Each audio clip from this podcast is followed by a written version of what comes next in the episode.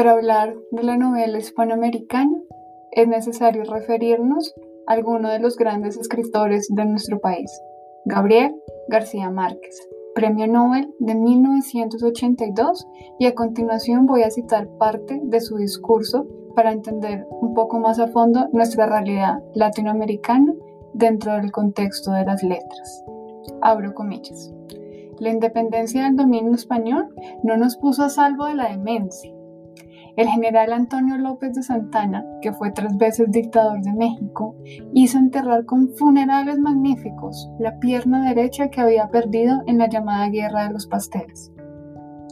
El general García Moreno gobernó el Ecuador durante 16 años como un monarca absoluto, y su cadáver fue velado con su uniforme de gala y su, y su coraza de condecoraciones sentado en la silla presidencial. El general Maximiliano Hernández Martínez, el déspota teósofo del Salvador, que hizo exterminar en una matanza bárbara a 30.000 campesinos.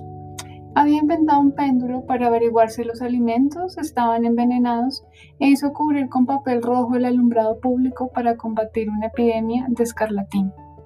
El monumento al general Francisco Morazán, erigido en la Plaza Mayor de Tegucigalpa, es una realidad, es en realidad una estatua de Mariscal Ney, comprada en París en un depósito de esculturas usadas.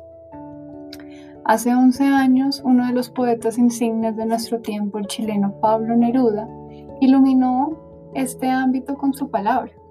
En las buenas conciencias de Europa y a veces también en las malas, han irrumpido desde entonces con más ímpetus que nunca las noticias fantasmales de América Latina. América Latina, esa patria inmensa de hombres alucinados y mujeres históricas, cuya terquedad sin fin se confunde con la leyenda. No hemos tenido un instante de sosiego un presidente prometeico, atrincherado en su palacio en llamas, murió peleando solo contra todo un ejército, y dos desastres aéreos sospechosos y nunca esclarecidos cegaron la vida de, otro y de corazón generoso. En este lapso ha habido cinco guerras y 17 golpes de Estado, y surgió un dictador luciferino que en el nombre de Dios lleva a cabo el primer etnocidio de América Latina en nuestro tiempo. Mientras tanto, 20 millones de niños latinoamericanos morirán antes de cumplir dos años, que son más de cuantos han nacido en Europa Occidental desde 1970. Los desaparecidos por motivos de la represión son casi 120 mil. Numerosas mujeres arrestadas. En fin, por no querer que las cosas siguieran así, han muerto cerca de 200 mil mujeres. Me atrevo a pensar que es esta realidad es comunal y no solo su expresión literaria, la que este año ha merecido la atención de la Academia Sueca de las Letras.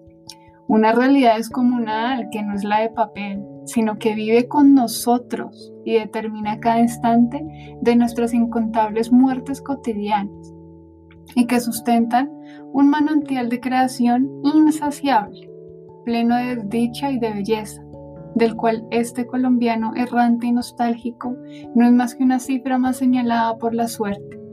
Poetas y mendigos, músicos y profetas, guerreros y malandrines, todas las criaturas de aquella realidad desaforada, hemos tenido que pedirle muy poco a la imaginación, porque el desafío mayor para nosotros ha sido la insuficiencia de los recursos convencionales para hacer creíble nuestra vida.